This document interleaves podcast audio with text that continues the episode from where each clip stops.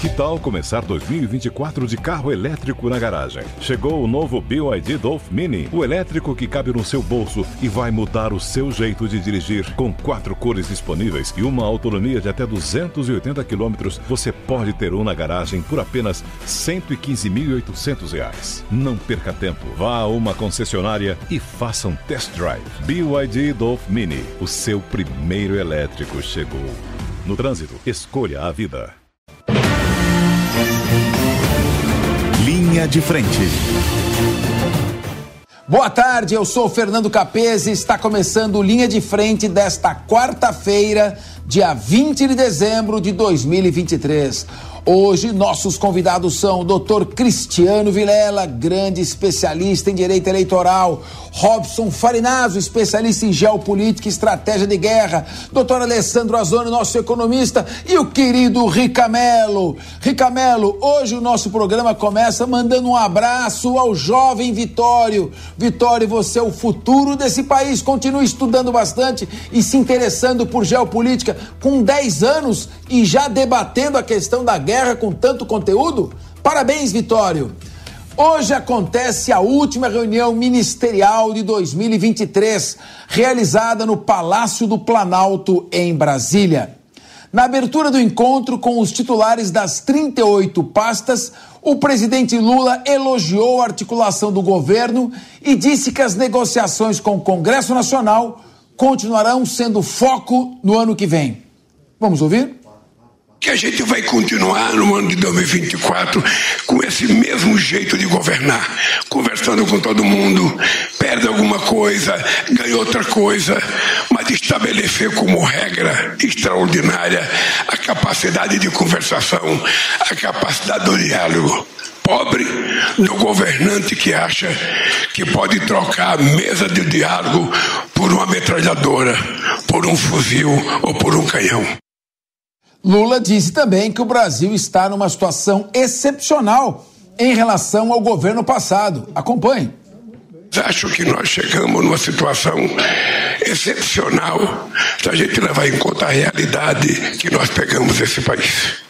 A gente nunca pode esquecer que a gente teve que começar a governar praticamente um mês e meio antes de tomarmos posse com a PEC da transição. Aí eu sou, sabe, quero começar agradecendo aos líderes no Congresso, na Câmara, no Senado, ao trabalho que fez os ministros, sobretudo o Haddad, tentando negociar a PEC da transição. O presidente avaliou também que o Brasil voltará a ter relevância mundial nesse ano de 2023. Vamos ouvir também. O Brasil voltou a ter importância. Nós vamos presidir o G20 o ano que vem. Nós vamos presidir a COP em 2025. Nós vamos presidir os BRICS em 2025. E possivelmente a gente vai trazer a Copa do Mundo das Mulheres para o Brasil. Agora, ontem nós fomos pegos de surpresa porque se inscreveram, sabe, Alemanha, Espanha e não sei mais quem, três países europeus para competir conosco.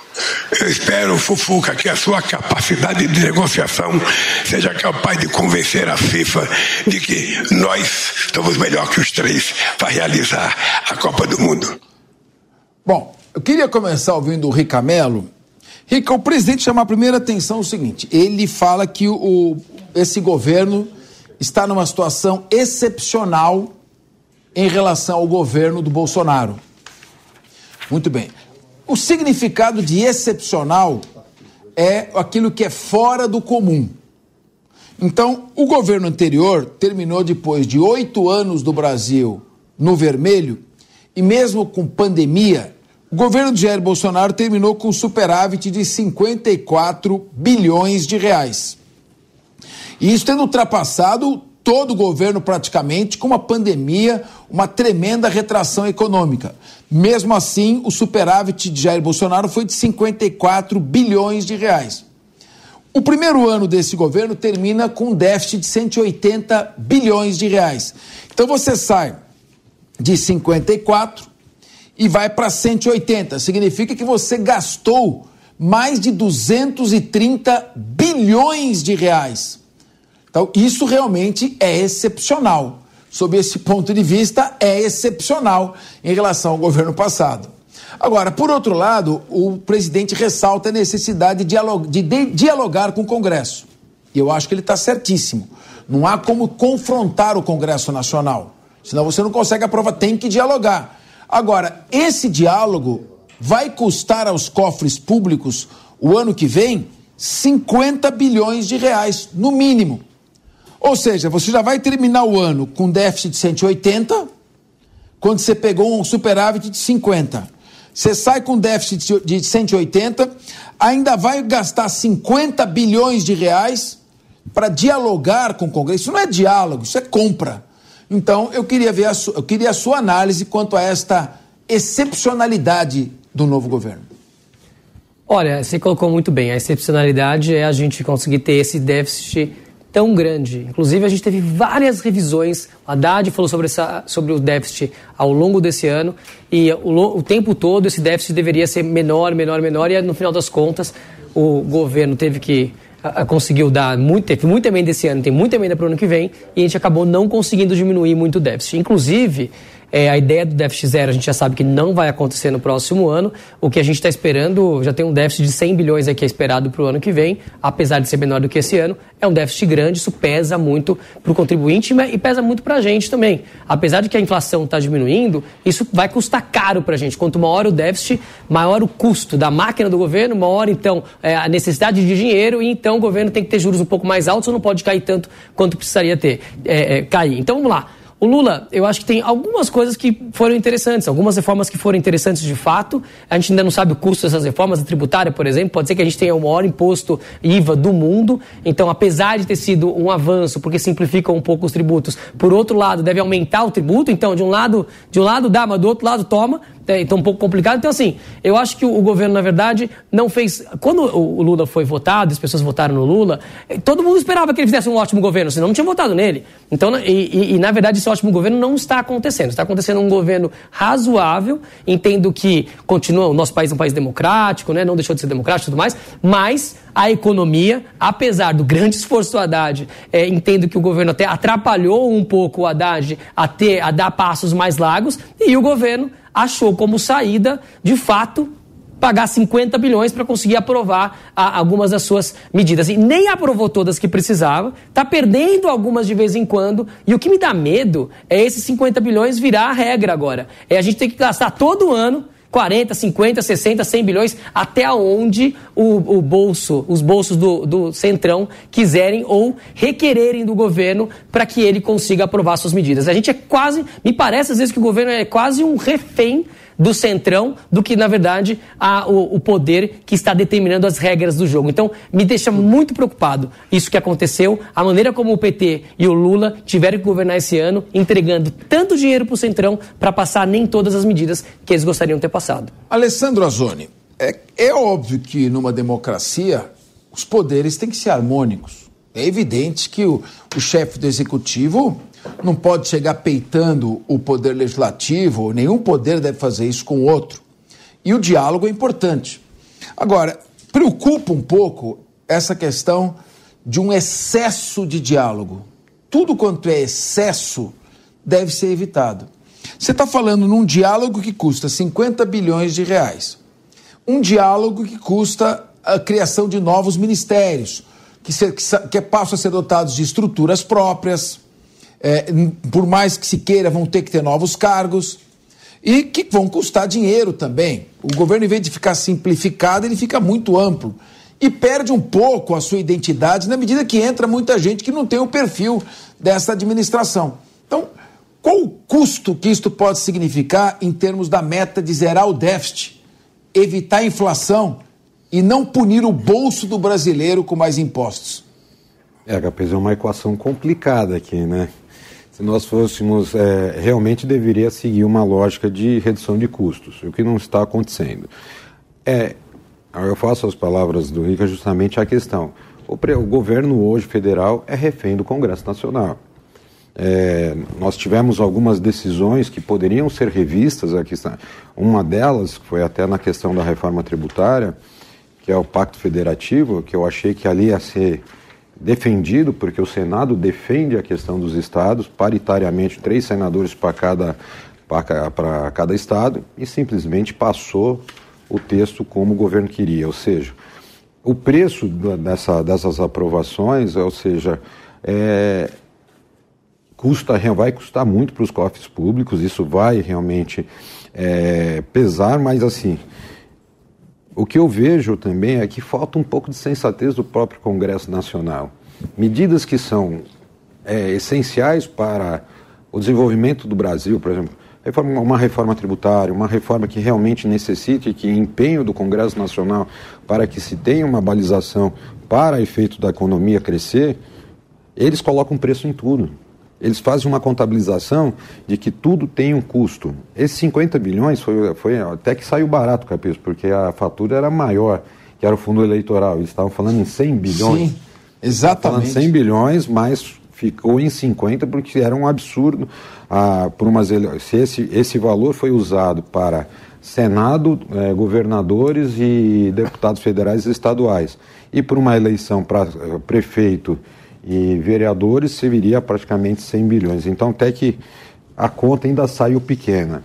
Na, no fechamento, eu acho que a questão do déficit zero é uma perseguição que eu acho que vai ser muito difícil. Uma, porque é, a equação é de orçamento, nós tivemos a LDO aprovada agora.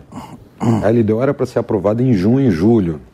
Ela foi aprovada agora e essa semana foi aprovado ontem e provavelmente amanhã se aprova a lei orçamentária. Então quer dizer assim, qual é o critério de avaliação de receita que nós estamos colocando na mesa, sendo que uma LDO que era para aprovar em junho, julho, foi aprovada na, de modo célere ontem para aprovar o orçamento amanhã que para poder fechar, para poder fechar as contas. Então, realmente, é, essa questão desses gastos e a perseguição do déficit pode impactar, sim, negativamente.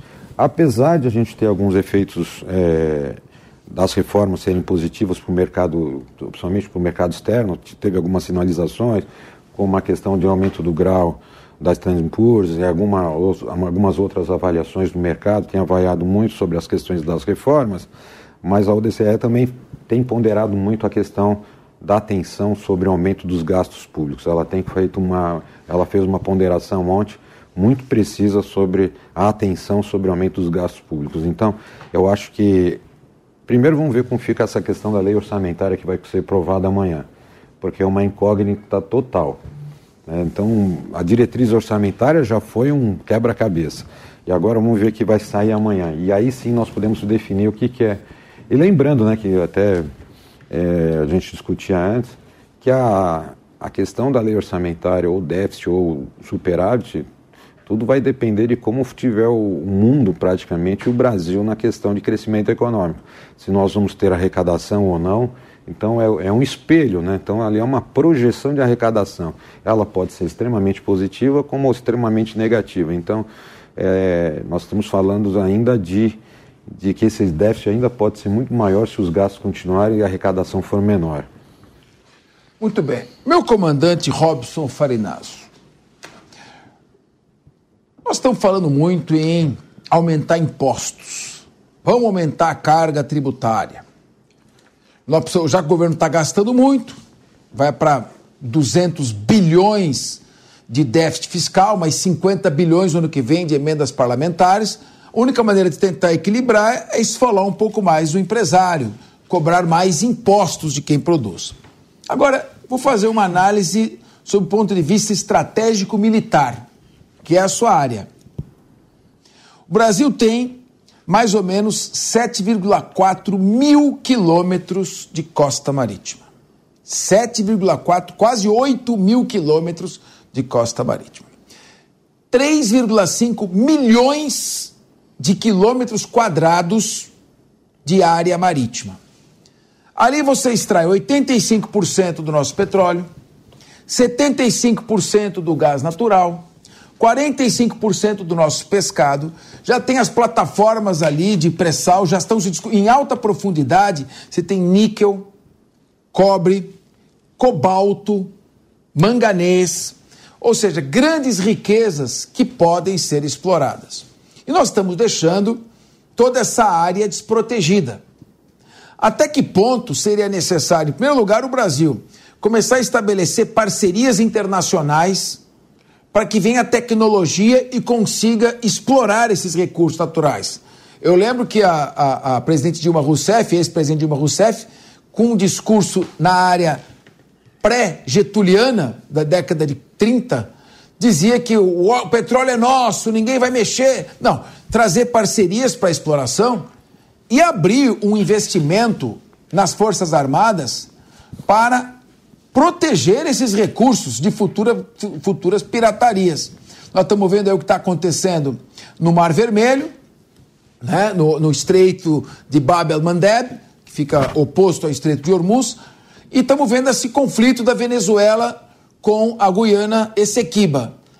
Com a sua avaliação, o que, que o Brasil poderia fazer em termos, em primeiro lugar, proteger essas riquezas e estabelecer rapidamente parcerias com países que têm tecnologia para a sua exploração?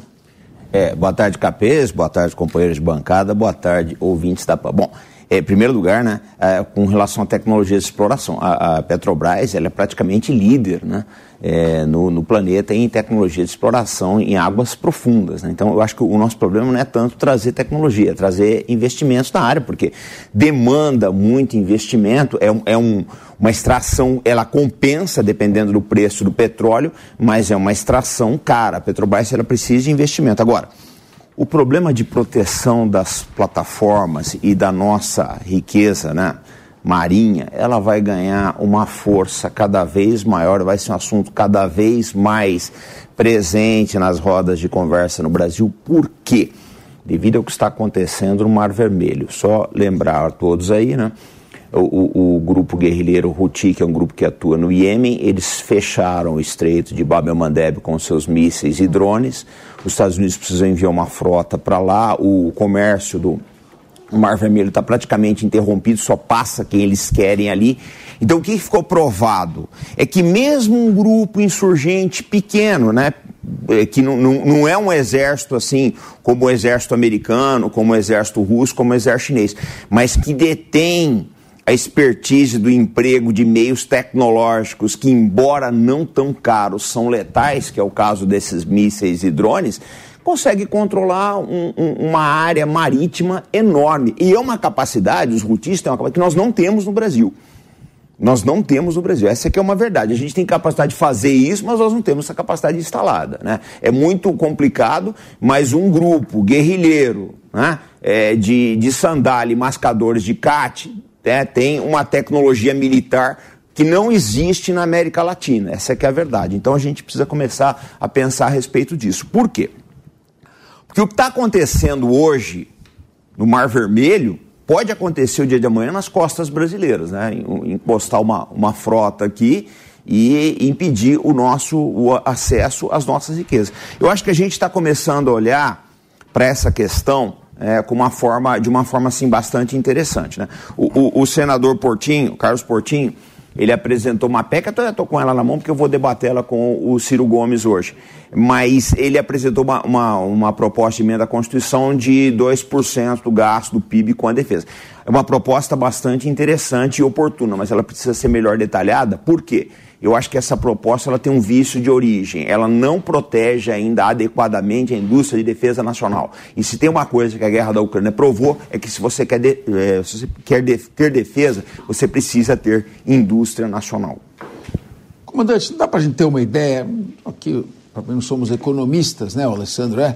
Quanto precisaria de investimento da Petrobras para acelerar a exploração desses recursos? Ah, eu não, eu não faço ideia, Capês, porque não é, não é a minha área, né? Mas com certeza seria um jeito muito melhor de gastar 50 bilhões de reais. Seria um jeito muito melhor de você estourar o teto em 177 bilhões de reais, porque aumentaria a produção de riquezas nacionais. Com isso, nossa balança comercial teria um enorme superávit Aí sim os juros poderiam baixar, não de maneira artificial, como pede a presidente do PT, o líder do governo na Câmara dos Deputados, mas de uma maneira natural, econômica. Ou seja, nós estamos, infelizmente, sempre com a inversão do processo de produção e enriquecimento. Infelizmente, isso não é especificamente desse governo. tem sido a sina do Estado brasileiro nos últimos 40 anos. Cristiano Vilela, presidente tem que negociar, mas também seria bom gastar menos né, lá com o Centrão. Olha, Capês, uma ótima tarde a você, aos amigos aqui da mesa e todos que estão acompanhando o Linha de Frente. Capês, esse é o ponto. Nós tivemos, e aí estamos finalizando agora o ano de 2023, o primeiro ano do governo Lula 3. E eu estava pensando, relembrando aqui tudo que a gente discutiu nessa mesa, tudo que a gente discutiu em outros programas aqui da Jovem Pan, e a palavra mais ouvida foi aumento de tributação. Então, vamos tributar o setor de bets, vamos tributar isso, vamos fazer uma reforma para tributar aquilo, tributar aquilo outro. Nós tivemos um ano inteiro onde o governo só ficou procurando formas de arrecadar mais.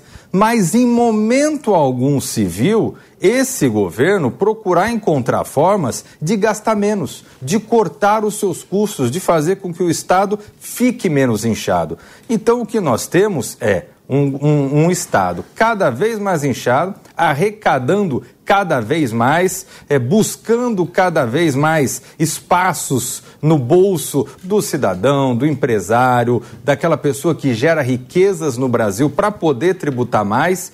E nós vemos esse Estado não cortando na carne, não diminuindo, não desinchando.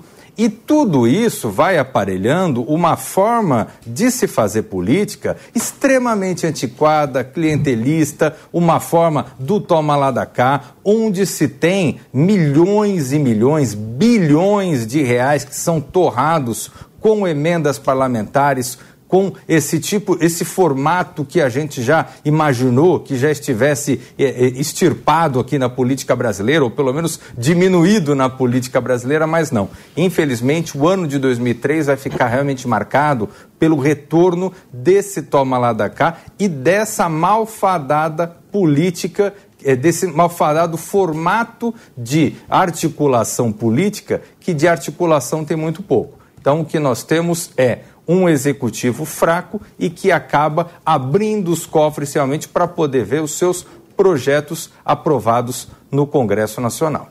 De fato, se há alguma coisa excepcional nesse governo, são os gastos. E se, e se para fazer, fazer frente a essa gastança de dinheiro público, essa gastança desmesurada de dinheiro público, só mesmo aumentando a arrecadação. Então saiba disso, vai doer no seu bolso em 2024. Você acredita que a reforma tributária foi só uma simplificação de tributos? Ou você já tem certeza que aquilo é para aumentar a arrecadação? E vai aumentar. E se prepare você, profissional liberal, se prepare você, hein? Porque a tributação do consumo de serviços e de produtos vai explodir. Quer apostar? Não tenho bola de cristal e não sou economista. Quer apostar numa alíquota de 28%? Pode apostar comigo. Segundo informações do jornal Estadão, o presidente da Câmara, deputado federal Arthur Lira, sinalizou já nos bastidores de Brasília que tem que ter limites para novos projetos de lei que visem a ampliar a arrecadação do governo. Tem que segurar essa fúria arrecadatória. Para Lira, o governo tem que procurar soluções para o ajuste, pois não dá para ficar apertando as empresas com aumento de tributos o tempo todo. Na reta final dos trabalhos no Congresso, o governo ainda tenta aprovar duas iniciativas para. Ah, não. Para aumentar ainda mais a arrecadação. A primeira tentativa de para cima do seu bolso é a medida provisória da subvenção do ICMS e o projeto que regula os sites de apostas desportivas. Esse aí vai custar mais para aprovar do que ele vai gerar como tributo. Escreve o que eu estou te falando. Com a MP da subvenção, o governo espera arrecadar 35 bilhões de reais em 2024. Essa é a principal aposta de Fernando Haddad Bom, 35 já dá para pagar metade das emendas parlamentares. Mas essa matéria ainda travou no Senado, após resistência de parlamentares. O projeto aumenta a tributação de impostos federais para empresas que têm benefícios de ICMS para o seu custeio. O principal entrave é a tributação do montante de impostos não pagos no passado, que o governo entende como dívidas. Então ele quer cobrar dívida e botar tributo em cima da dívida. Imposto sobre dívida. Ô louco. Então eu acredito, Ricamelo, eu estava falando depois do excelente comentário do Cristiano Vilela, que a gente tem de, que tem de excepcional no governo é o aumento de gastos. Mas não é só isso. É o aumento da arrecadação tributária. Então, presta atenção. Você vai pagar mais imposto. Senão você não vai conseguir fazer com que o governo faça frente às despesas das emendas parlamentares, dos novos ministérios criados, de todas essas despesas que estão sendo desse desperdício de dinheiro público. Infelizmente, essa é a tônica. Ricamelo, por que, que a tônica dos governos de esquerda, os governos socialistas, em geral, não é só no Brasil, é não se preocupar com contenção de gastos, fazer gastos à, à vontade, não se preocupar com zerar déficit, não se preocupar com a condução econômica da política de juros e aumentar tributos e punir o empresário. Essa é uma forma de aplicar de maneira sutil a teoria de Karl Marx, que é contra a classe que produz, a classe que gera emprego e diz que ela tem que ser eliminada por uma ditadura do proletariado? Olha, professor Capes, é lamentável, de fato. Né? A gente sabe que o nosso país e todos os países do mundo dependem das empresas, dependem dos empresários, dependem da acumulação de riqueza que um país consegue criar com as suas empresas e com todos os funcionários dessa empresa. O que, que a gente precisa para um país ser rico, para que as pessoas, para que você que esteja em casa nos assistindo tenha mais dinheiro no bolso, seja você o dono de uma empresa ou que você trabalhe para uma empresa, é um país mais rico, é um país mais punjante, é um país com indústrias mais fortes, com serviço mais forte, com produtos melhores. Um país é como se fosse uma empresa. E existe uma grande competição entre essas empresas, assim como existe a competição das empresas que querem vender um produto para você. E nesta competição, de fato, parece que muitas vezes a esquerda acaba privilegiando muito mais o tamanho do Estado e o tamanho dos seus tentáculos do que de fato a eficiência desse Estado. Então, o que, que acaba acontecendo? Existem algumas arrecadações, algumas tributações que o governo está trazendo agora para a mesa que fazem sentido nem todas não fazem sentido. Agora, por exemplo, arrecadar um imposto que algumas empresas deixam de pagar porque elas têm uma redução de cálculo no ICMS, elas pagam menos impostos federais, está errado. Elas não tinham um tributo federal a menos. Elas têm que pagar. Essa tributação é correta de se fazer essa tributação a mais. Porém, isso deveria reverter no quê? Isso deveria reverter no IVA, que a gente está discutindo na reforma tributária, menor do que ele vai ser.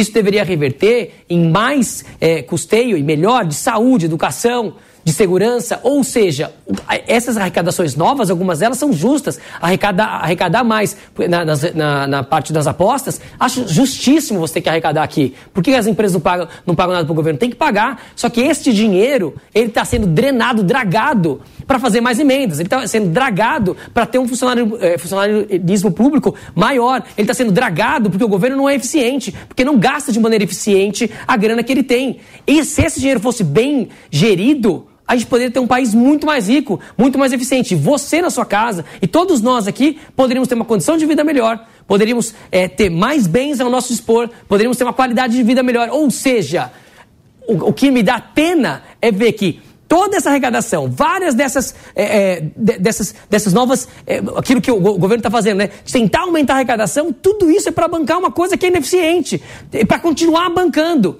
O que a gente precisava é, pode aumentar a arrecadação naquilo que está injusto? Beleza, mas então diminui aquilo que ele cobra da gente, para a gente conseguir ter uma vida cada vez melhor. E isso a gente não vê. E é uma pena que a esquerda, no Brasil e no resto do mundo, tem essa mesma ideia de ter esses tentáculos maiores. Quem sabe que é por quê? Para ter mais funcionário público é, a seu favor, para ter mais pessoas nas universidades a seu favor, quem sabe é para conseguir ter um eleitorado maior, quem sabe é por ser mais populista e conseguir ganhar mais eleições, uma, duas, três, uma atrás da outra. Não porque quer fazer o bem de fato para a população mas sim porque quer se manter no poder. Isso é um grave problema que a gente tem e muito grande no Brasil. A ideia de que o político que já está no poder quer se manter no poder a qualquer custo, independente se isso vai trazer algum ganho ou não para a população. E a esquerda, muitas vezes, faz isso de uma maneira realmente excepcional. Muito bem. Meu querido Alessandro Azoni, eu não entendi muito medida provisória da subvenção do ICMS que vai arrecadar 38 bilhões de reais. Quem está nos assistindo deve estar tá falando agora. Nossa, mas que assunto chato, expliquei o que é medida provisória de subvenção. Nós estamos aqui 2h35 da tarde, eu estou tentando relaxar. Não é. Eu quero que explique para você, para você saber o que vai acontecer com o teu bolso ano que vem. Azone, explica para nós esse absurdo dessa medida provisória com esse nome tão bonito, mas que vai trazer uma coisinha tão feia. Não, Capês, realmente eles foi assim uma coisa muito bonita, subvenção. Só para vocês poderem entender, essa pequena emendazinha, pequena emendazinha que vai render alguns bilhões para o governo, ele leva em consideração, ele está ele tá supondo, está supondo que as isenções de ICMS dado pelos estados para as empresas é, não foi calculado um imposto federal, como contribuição sobre lucro, é, e as demais, COFINS, PIS, é, todos os tributos federais que deveriam ser cobrados nessa fatia que você teve a isenção do governo.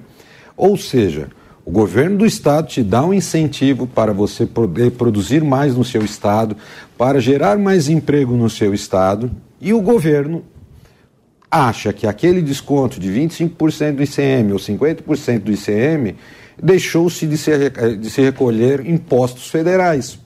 Então ele está fazendo a conta de que você é devedor desse valor através dessa medida, de uma isenção, de uma isenção que foi te dada, então, supostamente aquela isenção gera um tributo federal. Isso vai dar uma polêmica no Supremo Tribunal Federal, vai ficar uma discussão de tese tributária, que eu acho que isso, primeiro, que o governo não devia nem trabalhar com uma ideia hipotética dessa, de jogar como uma cobrança de um, de um imposto que foi dado como benefício para dentro do Estado e que supostamente geraria um imposto. E ainda o governo, muito bonzinho, ele fala nessa MP, que essa, esse recolhimento vai dar um cashback para você abater do seu imposto de renda no pagamento da pessoa, da pessoa jurídica. Um cashback. Veja como ele é bonzinho. Ele te cobra, depois ele te devolve no imposto de renda. Só que assim, o que quero que vocês entendam é que assim, está sendo cobrado imposto sobre uma fatia de imposto que você foi isento de pagar. E o governo acha que você é devedor. Esse é o, é, é o famoso subvenção, a MP da subvenção de ICM, essa atrocidade tributária. É, interessante, hein? Te dou uma amostra grátis e depois te mando a conta para você pagar. Muito bacana. Cristiano Vilela, nós estamos falando aqui de PiscoFins, IPI, ISS, ICMS, né? que são os tributos que vão sair. Aí vão ter o IVA, né? Que é a contribuição de bens e serviço, imposto de bens e serviço. Bom, aí vai ter que pagar fundo de compensação para os estados, 75 bilhões. No imposto de bens e serviços, o Congresso aprovou um verdadeiro trem da alegria. Um monte de setores que fizeram lobby lá, que quem tinha o lobby mais bem feito se livrou de pagar, vai ter alíquota zero ou alíquota de 50% da alíquota normal. Moral da história: você extingue um monte de tributo, cria dois, e esses dois tributos têm que, têm que bancar toda a perda que, que, que você vai sofrer, mais o fundo de compensação. O que o consumo nosso vai encarecer? Porque o tributo sobre os serviços prestados, profissionais liberais, por exemplo, Exatamente. o, o, o, o, o tributo que incide sobre produtos que estão sendo vendidos. Ele precisa compensar uma série de outros que foram extintos. E aí, aquela simplificação. Vamos fazer o seguinte: você pagava em cinco tributos, você pagava 80. Agora, em um só, você vai pagar 120. Ou seja, aumenta a arrecadação e você Não percebe. Aquela bomba, que é a bomba de nêutrons, que você joga, mata todo mundo e deixa os imóveis intactos. Ou seja, pelo amor de Deus, o que nos espera para 2024? Mais gastos, mais arrecadação, incidência de imposto até aquilo que estava isento, trem da alegria para não pagar imposto às custas de outros setores que serão muito onerados. Eu acho que não sei se estamos no caminho certo, hein? Olha, Capês, tem um, um, ditado popular, a sabedoria popular, que diz que o combinado não é caro. Quando o cidadão, quando o, o, empresário que está desempenhando sua atividade profissional, sua atividade produtiva, ele vai lá, ele se organiza dentro de um determinado custo, seja do custo para a produção dos seus bens, seja o custo tributário. Você imagina, você que está em casa, depois de alguns anos, você recebe uma notificação na sua porta dizendo: olha, aquele custo que você fez as contas direitinho, pagou em dia e que custava 100, agora ele não vai custar mais 100 não, agora ele vai custar 300 e está aqui o boleto para você pagar. É isso que está acontecendo com essa, com essa situação pomposa aí da MP e agora a lei né, que foi aprovada pelo Congresso Nacional das subvenções. É isso que está acontecendo no sentido de mudar as regras do jogo, fazer aquilo que a gente só está acostumado a ver aqui no Brasil. Você compra dentro de um formato, você se organiza, organiza a atividade produtiva dentro de um formato, depois é surpreendido com uma mudança de preços, de valores e de política econômica. No mesmo sentido, a gente está falando sobre a reforma tributária. Muito se falou sobre reforma tributária e muito se comemorou, né? Eu até falo, pô, de vez em quando eu até me sentia constrangido de ser estraga prazeres, todo mundo comemorando aquela maravilha, mas a reforma tributária e aos poucos a sociedade vai começando a perceber perceber isso, a reforma tributária que foi feita, que foi aprovada, ela é uma reforma que, se de um lado ela diminui a quantidade de impostos, a quantidade de impostos a ser pago, não o montante total a ser pago, porque ela onera ainda mais o cidadão, especialmente naqueles setores, como o setor de serviços, por exemplo, que é o setor que mais emprega no Brasil.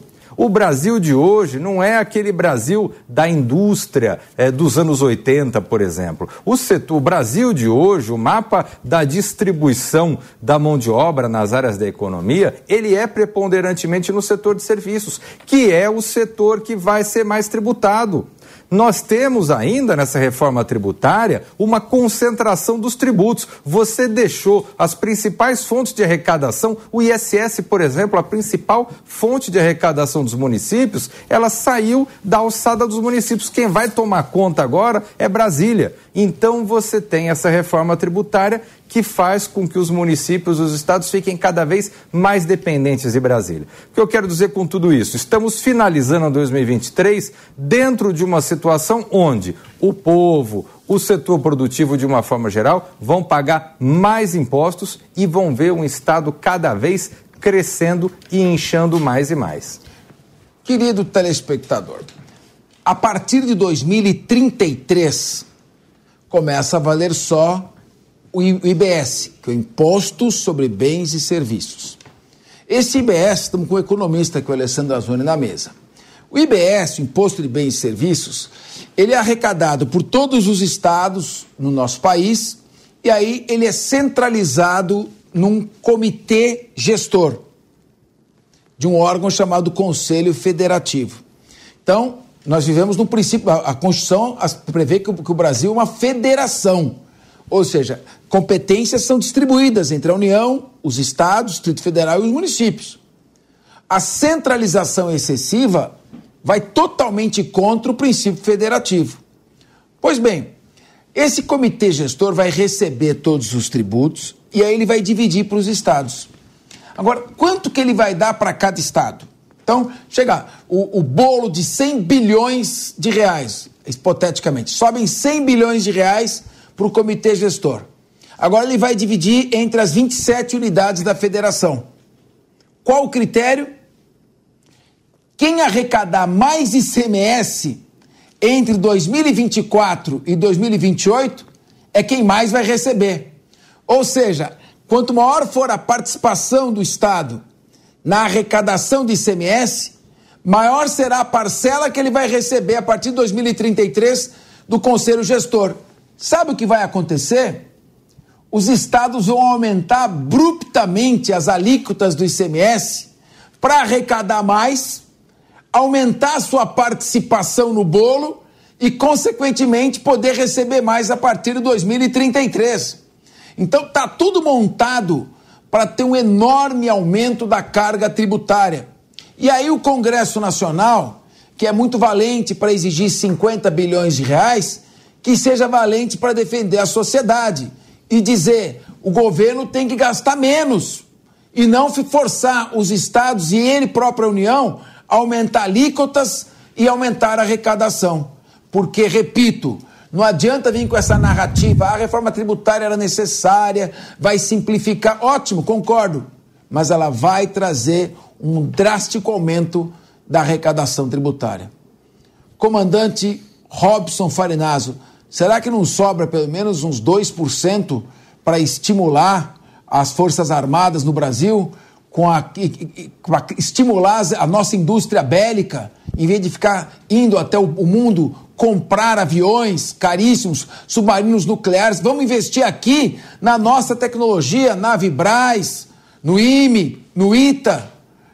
Não sobra nada para as Forças Armadas. Vamos torrar tudo em emendas parlamentares e vamos esfolar o contribuinte? Pois é, Capês, eu acho que a gente tem que começar a olhar o seguinte, né? Você tocou num ponto que eu acho importantíssimo, porque quando a gente fala em investir na indústria de defesa nacional, a gente não está apenas construindo poder militar, nós estamos estimulando empregos, a gente está aquecendo a economia, a gente está aumentando a arrecadação e a gente tem lá na frente a chance de exportar e trazer divisas para o Brasil. Agora, eu acho que tem uma coisa importantíssima nessa história toda, né, com relação à reforma. Eu não sou tributarista, eu acho uma área extremamente complexa e, e muito importante tá, da vida nacional, mas e, eu coloco as coisas dessa forma. O que, que a gente precisa começar a olhar? Não é só o problema de aumentar a arrecadação, é da gente rever o Estado. E eu não sou daquelas pessoas que defendem o Estado mínimo. Para mim, o Estado tem que ser o Estado necessário. Tá? O Estado precisa cuidar dos hipossuficientes. Essa é que é uma realidade. Nem todo mundo tem alma de empreendedor. Nem todo mundo. Tem aquela pessoa que ela vai viver a vida inteira fazendo o serviço dela, vai chegar aos 60 anos com necessidade de um, de um, de um atendimento de saúde e por aí vai. Então, o que, que eu acho que a gente precisa rever o Estado? O problema é o seguinte: todas as vezes que se fala em corte de gastos no, no Brasil, você acaba batendo onde? Menos policial na rua, hospitais públicos com menos qualidade, cai a qualidade da educação também. Agora não se mexe nos grandes salários, né?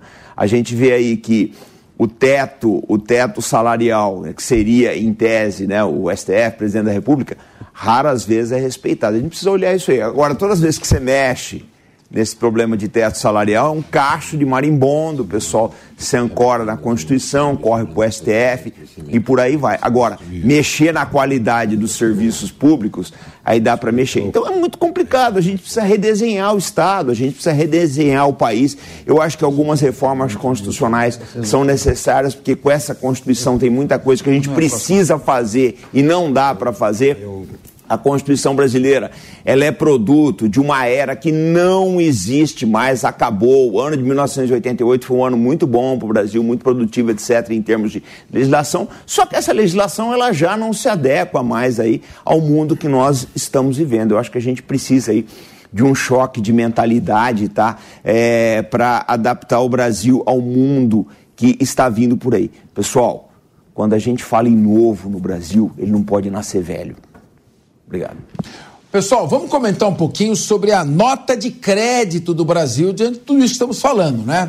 A classificação da dívida de longo prazo em moeda estrangeira do Brasil, que é a capacidade do país de pagar as suas dívidas, foi elevada pela agência de classificação de risco SP Global. O Brasil passou da classificação BB- para BB, dois níveis abaixo do grau de investimento. Dois níveis abaixo do grau de investimento. Já a perspectiva passou de positiva para estável. A elevação foi motivada pela aprovação da reforma tributária, que, segundo a agência, marca um progresso na gestão fiscal nacional. O ministro da Fazenda, Fernando Haddad, celebrou o resultado e disse que a melhoria é fruto da harmonia entre os poderes. Tudo vira uma análise política. Abre aspas, o Brasil tem que crescer acima da média mundial, no mínimo. A gente tem que crescer pelo menos igual a essa média. Mas tudo depende do trabalho conjunto entre executivo, legislativo e judiciário. Essa harmonia entre os poderes para colocar ordem nas contas, garantir orçamento e programas sociais, as agências percebem que há uma coordenação em torno do objetivo maior. Fecha aspas. Bom, em primeiro lugar, não faltou coordenação entre o legislativo e o governo anterior. Não faltou coordenação. Inclusive, foram pagas emendas parlamentares, foi, foi feito, foram feitas as negociações políticas, o governo aprovou tudo o que ele quis, então falta de coordenação não foi. E mesmo assim, o Brasil terminou com um superávit de mais de 50 bilhões de reais. E agora, não está faltando coordenação também, mas com um custo muito elevado. Nunca se teve ideia de tantos ministérios criados para acomodar o Centrão. O próprio líder do governo no Senado, que é um senador lúcido, inteligente, Jacques Wagner, criticou esse excesso. São 50 bilhões de reais. Nós estamos já com déficit de 180 bi, praticamente. Então, nós estamos ainda longe de, de, de buscar uma, um, um, uma estabilidade que atraia o investimento. Então, se aumentar ainda mais o tributo, o que, que vai acontecer? Pode aumentar as dívidas tributárias também, pode criar uma condição negativa para as empresas. Mas eu queria ouvir o nosso economista aqui, o Alessandro Azoni, fazer uma análise dessa nota de crédito. É, vou explicar um pouquinho para vocês, telespectadores, o que, o que significa essa nota, nota de crédito. Ela leva em consideração análise de mercado, como se eu estivesse comprando uma empresa. Tá? Então, ela não é que tudo seja perfeito dentro de uma empresa. Significa que eu fiz, uma, um, eu fiz um ajuste dentro do, das minhas receitas, eu fiz, ajustei meus, paga, eh, meus fornecedores, com, aumentei minhas vendas, então automaticamente significa que o resultado possível para o próximo balanço é seguro. Então, o que nós estamos falando é que o mercado entendeu que a questão daquela situação que nós tínhamos o teto de gasto, que toda vez que o governo tinha que aumentar as despesas, tinha que fazer a quebra de gasto, causava uma instabilidade fiscal. Quando o Paulo Guedes começou, é, protocolou a questão do arcabouço, uma mudança de um novo arcabouço fiscal e logo é, em seguida o, o, o Haddad deu continuidade a esse arcabouço, mostrou uma, uma uma modificação naquele modelo de estabilidade fiscal que o mercado tanto questionava. Então, todas as vezes que se falava de quebra de teto, automaticamente nós vimos aquele movimento tradicional. Eu, como investimento, investidor uh, internacional, eu ficava com medo de uma ruptura fiscal, poderia dar problemas aqui, eu vendia minha posição na bolsa, comprava dólares e o dólar subia. Ah, eu tinha uma questão de estabilidade política e fiscal, automaticamente eu desfazia minha posição em dólar e investia no mercado local. E nós vimos isso totalmente dentro do governo Bolsonaro por causa que nós tínhamos essa questão da, do, do, do, da quebra de teto de gasto. Paulo Guedes foi o que fez o primeiro esboço que apresentou no Congresso. Automaticamente terminou o governo, ela ficou parada e automaticamente o governo Lula deu continuidade. Então, esse foi um dos fatos que melhorou para o mercado externo a questão de uma crise de você, uma crise fiscal. A reforma tributária, ela não é que ela é perfeita para nós, como nós estamos debatendo aqui. Para os investidores, significa que o governo vai ter dinheiro, muito dinheiro para gastar e que não vai ter mais problema fiscal. A leitura é diferente do mercado, o mercado está vendo. A reforma tributária vai trazer uma arrecadação maior e dá para se gastar e o governo vai pagar as suas contas. É essa leitura. O que nós estamos discutindo aqui é que esse aumento tributário vai prejudicar nós consumidores. Nós vamos ser prejudicados. Então, estou fazendo essa diferença para vocês entenderem que o mercado avalia de uma maneira totalmente diversa do que nós estamos falando aqui. O aumento de gastos nos preocupa? Para eles, investidores estrangeiros, não, porque vai ter um aumento de arrecadação. Então, se você gasta mais, na cabeça deles, eu gastando mais, a iniciativa privada, como nós tivemos no segundo trimestre, houve um recuo de 1,25 de investimento privado, e o governo gastando mais, significa que o governo está fazendo a função do privado. Como que ela vai pagar essa conta? Com o aumento da, da arrecadação. A harmonia dos poderes que eles falam é o seguinte: nós tínhamos é, é, é, essa questão da construção, de que o governo consegue, através. Não chega essa informação lá fora que ele está negociando com emenda, significa que os projetos estão sendo aprovados no Congresso. Isso, para eles, é muito bom, significa que o governo consegue fazer as aprovações das reformas que estavam sendo previstas. Então, esse cenário macro, muito superficial sobre um capital é justamente o que está sendo avaliado nessa BB. Significa que é um bom resultado para o Brasil? Sim, ainda nós somos capital especulativo. Isso é bom para nós? Sim, traz dinheiro para nós e garante as nossas reservas internacionais aqui dentro. Mas não significa dizer que para nós brasileiros vai ser muito bom, porque aumentando a carga tributária, automaticamente os custos de produção vão ficar mais caros e os nossos preços vão ficar mais caros e o nosso salário vai valer menos. Então, por isso que eu estou fazendo essa comparação, não desprestigiando a Standard Poor's ter colocado nós num grau maior. Nós temos que subir ainda para BB, como nós tínhamos antes, os três Bs, para ser categoria de investimento.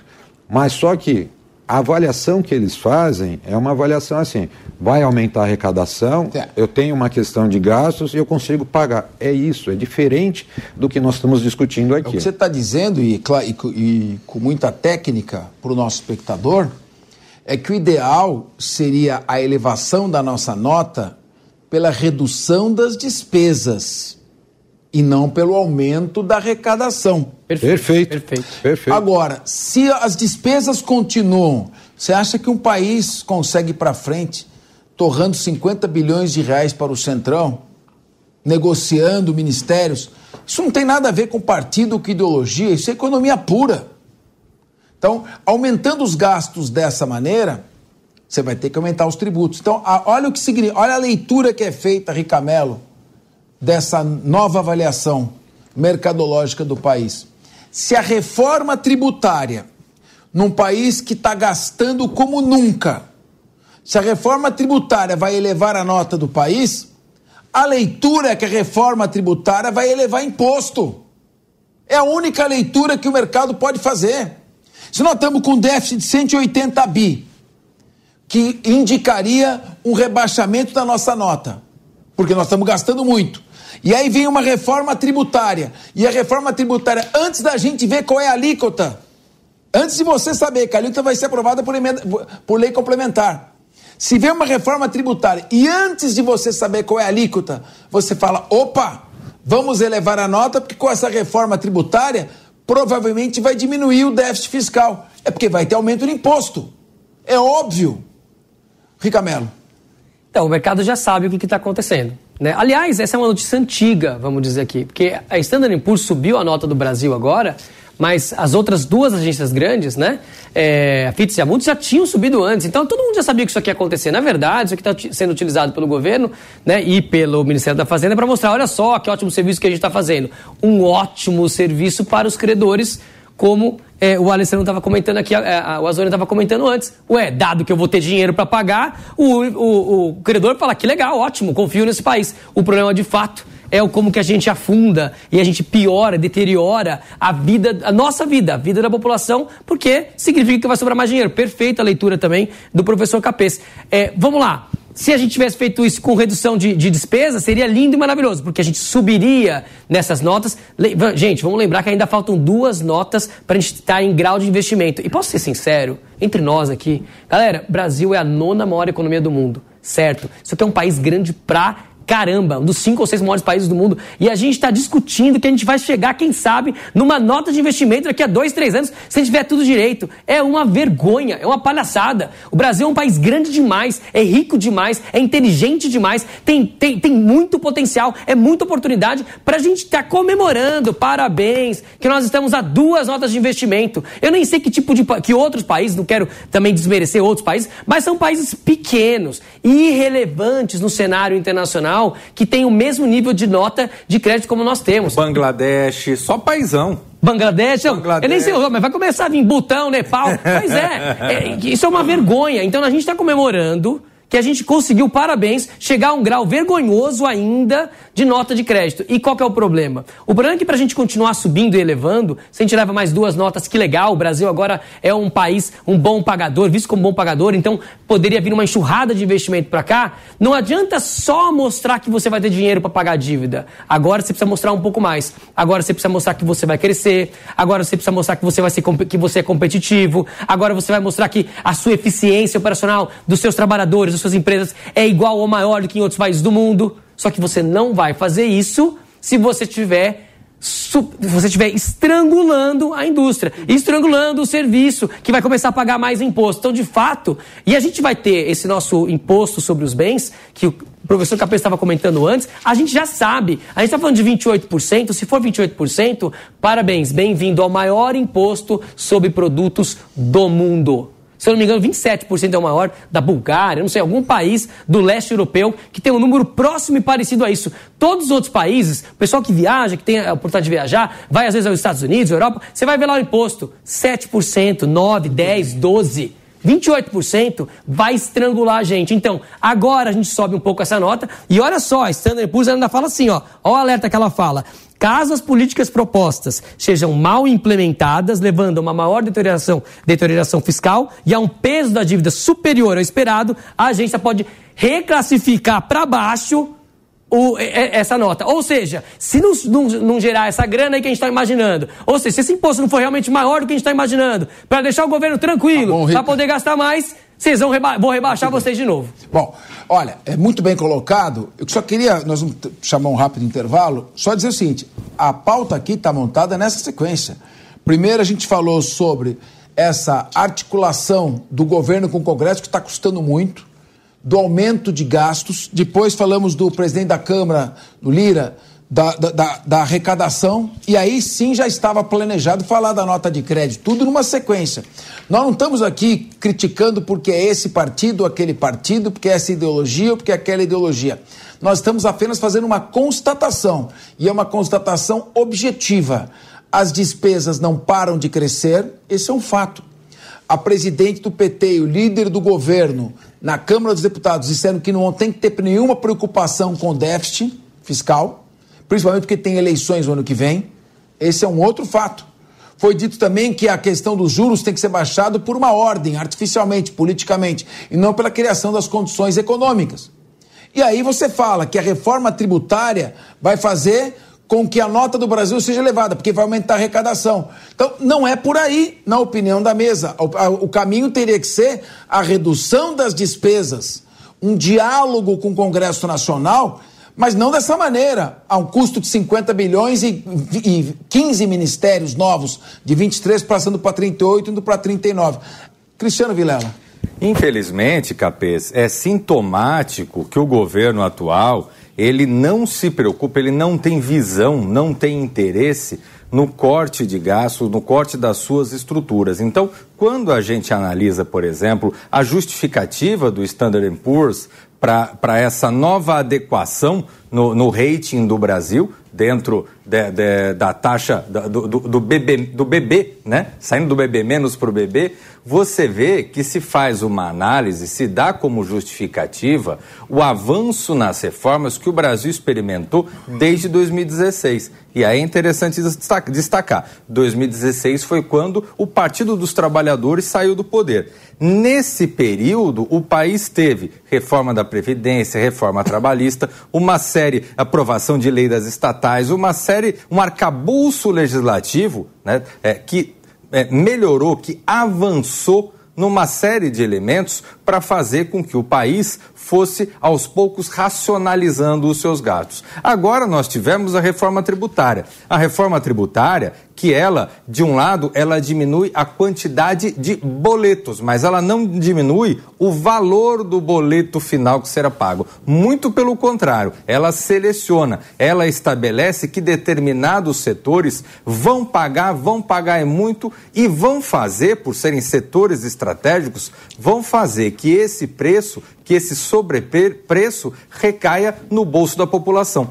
Mas o fato é que o governo atual, é, ao invés é, de se preocupar com a reforma tributária, que deveria de fato ser um objeto de preocupação, e de se preocupar com a reforma administrativa, que talvez seja o elo mais importante dessa corrente agora, que é fazer com que os vultosos salários de setores do poder público eles sejam revistos e eles não tenham um, um aumento em cadeia, especialmente dos penduricalhos, mas não. E isso, especialmente até por conta da relação de determinados setores públicos com o governo federal, esse é um tema proibido no atual governo. E aí, com isso, o que nós temos é Estado inchado, Estado cada vez mais inchado e para você pagar as contas, para você manter um déficit pequeno ou até o tal do déficit zero que o ministro Haddad tem falado bastante, é obrigado, o governo é obrigado a criar impostos e mais impostos. E com isso acaba recaindo sobre o trabalhador e sobre o sistema produtivo brasileiro. Muito bem. Eu queria pedir agora à produção, vou, eu vou fazer uma pergunta para o nosso comandante Robson Farinazzo. Queria que você, telespectador, assim, nós estamos falando muito sobre guerra aqui na Jovem Pan. Analisando a guerra do Oriente Médio, a guerra da Ucrânia com a Rússia, porque essa guerra tem impactos diretos na economia mundial e vão acabar afetando o seu bolso. Olha, dá uma olhada comigo, espectador. Eu queria mostrar para vocês um mapa aqui do Oriente Médio. Então, vocês estão vendo ali o Egito, tá certo? Ali na, na, no mapa tá Egito, tá claro, o Egito. Ali tem o canal de Suez do lado do Egito, e o canal de Suez ele vai ligar, presta atenção, o mar Mediterrâneo com aquele braço de mar que é o Mar Vermelho. E aí passa pelo Iêmen, ali tem um estreito que chama Estreito de Bab el-Mandab, e do outro lado é o Estreito de Hormuz. O que está acontecendo aí que, que interessa tanto a todos nós? Tem um grupo terrorista no Iêmen, que são os Houthis, e os Houthis estão realizando uma série de disparos de mísseis e drones contra marinha mercante que transita naquele braço que é o Mar Vermelho. Fora os piratas da Somália que atuam por ali também. Sabe o que significa isso? Olhando esse mapinha que parece que não tem nada a ver com a sua vida, 95% do tráfico de navios com mercadorias que passava por este Mar Vermelho não está passando mais. Ou seja, 12% do comércio mundial passa por esse braço que vem do Mediterrâneo, Canal de Suez ali no Egito e vem descendo pelo Mar Vermelho. Eles têm que dar toda a volta, que nem o Bartolomeu Bueno, vão ter que dar toda a volta ali pelo, pelo Cabo da Boa Esperança. Isso aumenta em 40% a rota dos navios, pode voltar para nós. Isso aumenta 40% a distância, já subiu 3% o barril do petróleo e haverá um enorme impacto na economia mundial. Todo o tráfego entre Europa, sudeste da Ásia e Oriente Médio vai ter que contornar toda a África em vez de fazer o corte por aquele braço de mar, o Mar Vermelho. Comandante Robson Farnaso, mais uma vez, isso é para a gente analisar como o planejamento militar, a ocupação dos espaços com materiais bélicos de defesa, como investimento em tecnologia investir aqui no Brasil em tecnologia militar, reativar a Vibras, fortalecer a Embraer contra a concorrência desleal da Bombardier, do seu Felipe Trudeau, lá no Canadá, reforçar o investimento aqui para proteger as nossas riquezas. A que ponto, como é que está essa questão dos rutis bombardeando ali os navios do Mar Vermelho? E aí perguntaram, ah, basta os Estados Unidos colocar dois porta-aviões, está resolvido. Não é assim, não porque tem milhares de embarcações pesqueiras, ninguém sabe quem é quem. Isso surge do nada e faz o ataque. Comandante Robson Farnaso, a sua análise dentro da economia do 2024. Haja imposto para pagar essa situação econômica, hein? Pois é, Capês. Eh, nós temos que lembrar o seguinte: o, o, petróleo WTI, que ele é mais sujeito aí a esses, esses impactos geopolíticos, ele já deu uma, uma subida por esses dias, né?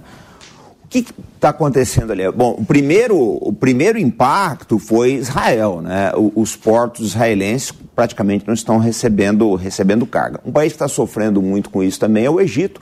Por quê? Porque o Mar Vermelho ele dá acesso aí ao canal de Suez, né? A maior parte das embarcações é, né, estão se desviando da rota, como você bem disse, aí pela África do Sul. Isso vai aumentar drasticamente o preço do frete. Quem se arriscar a passar ali pelo Bar Vermelho vai pagar uma nota de seguro, além de um adicional, se for um navio, um navio mercante, um adicional por container.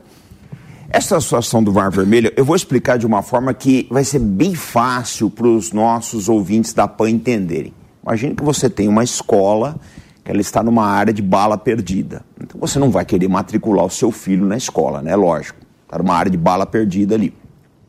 Só que o que acontece? Alguém chega e fala: não, nós vamos colocar a polícia, a polícia ali para patrulhar o local. Isso não vai acabar com as balas perdidas, só vai aumentar a quantidade de balas, porque vai ser a polícia trocando tiro com os meliantes. É o que está acontecendo exatamente no Mar Vermelho. A, Marinha Americana ela já desviou um terço dos seus efetivos para o Oriente Médio, já tem um porta-aviões na área. Só que isso não é um problema que porta-aviões podem, podem é, resolver. Por quê? Porque você, o fato de você colocar uma enorme marinha de guerra no Mar Vermelho não vai fazer com que esses navios, não vai impedir que esses navios sejam atingidos.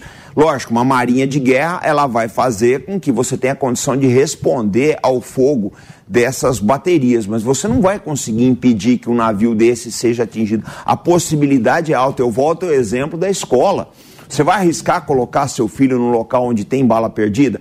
As, eh, todas as grandes companhias a Maersk, a MSC, a Hapag-Lloyd, a British Petroleum, elas já estão tirando os seus navios do Mar Vermelho porque a Marinha Americana simplesmente não tem condições, pelo menos não até o momento, né, de garantir a segurança.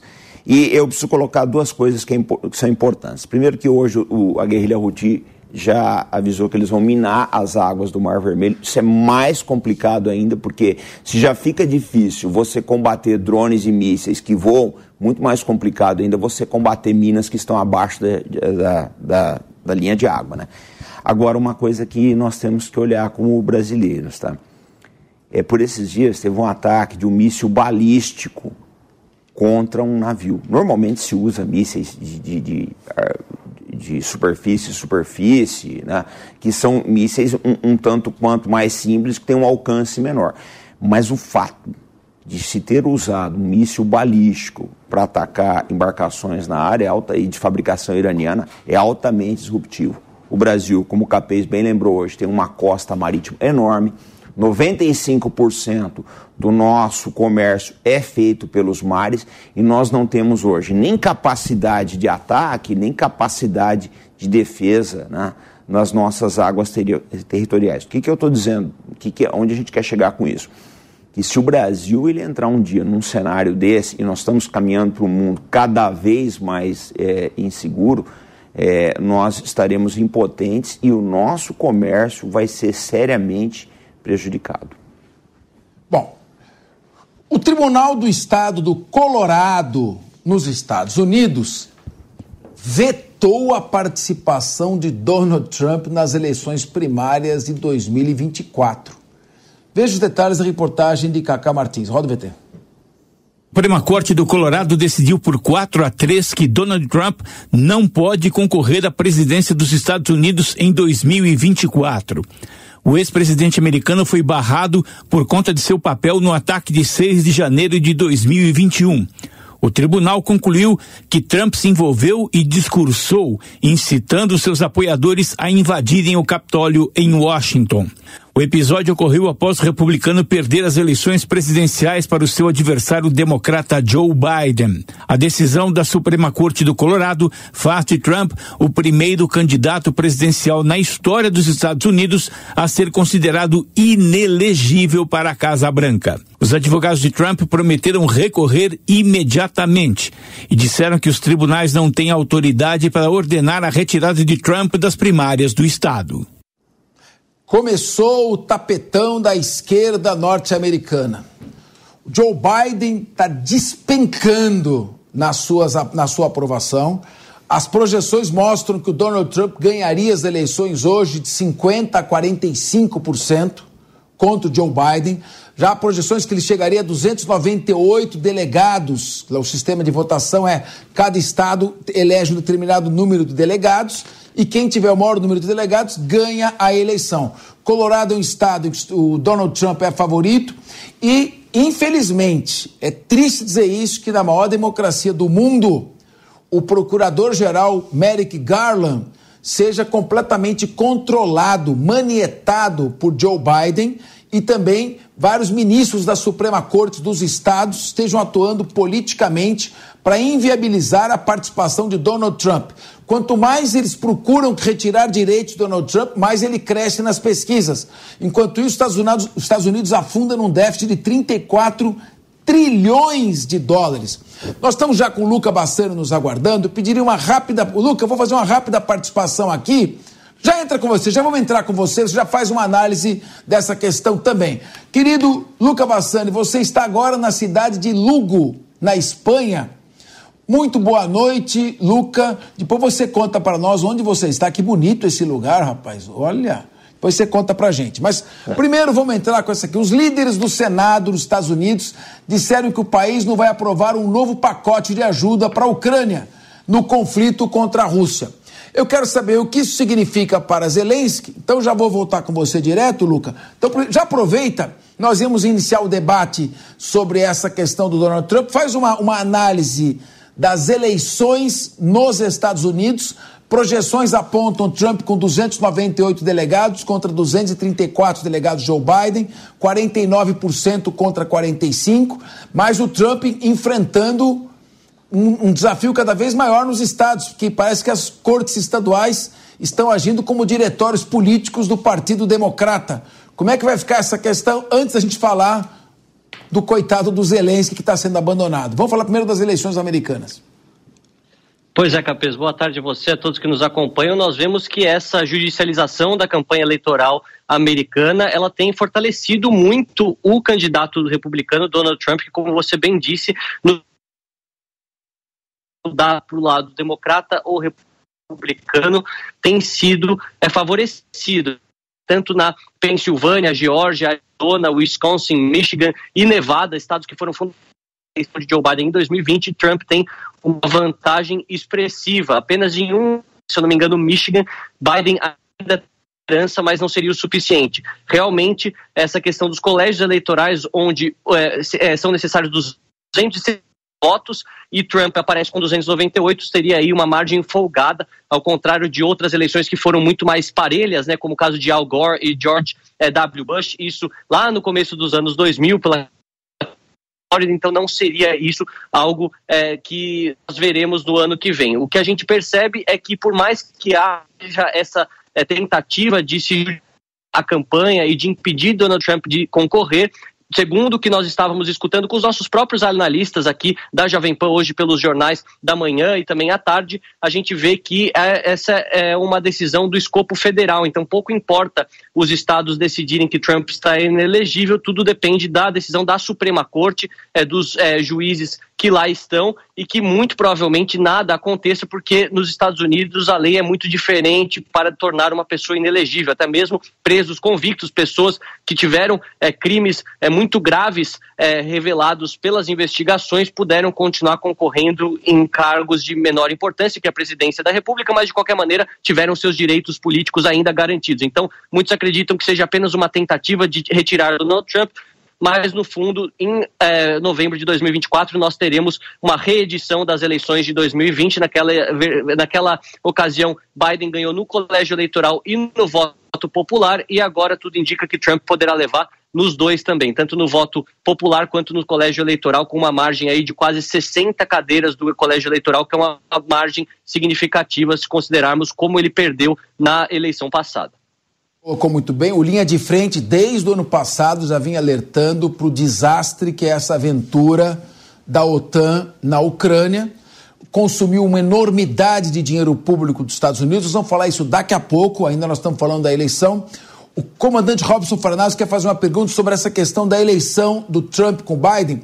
E eu pediria a você que fosse mais sintético, porque nós vamos girar muitas perguntas aqui para você. Comandante Robson Farinazzo. Claro, claro. Boa tarde, Lucas. Sempre um prazer falar contigo. Lucas, eu queria saber o seguinte: você sabe que a posição do Trump quanto à Europa é uma posição bastante, para dizer o mínimo, interessante, né? O Trump já falou várias vezes aí, ele, ele cobrou é, que os países europeus não contribuíam adequadamente para a OTAN, ele reclamava dos gastos americanos, etc. E a gente sabe, por outro lado, que o Trump é que nem um tigre na jaula, né? Se abrir, 300 quilos de, de ferocidade saem e devoram os oponentes. Ou seja, se, se, se a eleição for limpa nos Estados Unidos, a chance do Trump ganhar é muito grande. Como é que os europeus estão vendo é a possibilidade de Donald Trump voltar agora ao poder em 2024?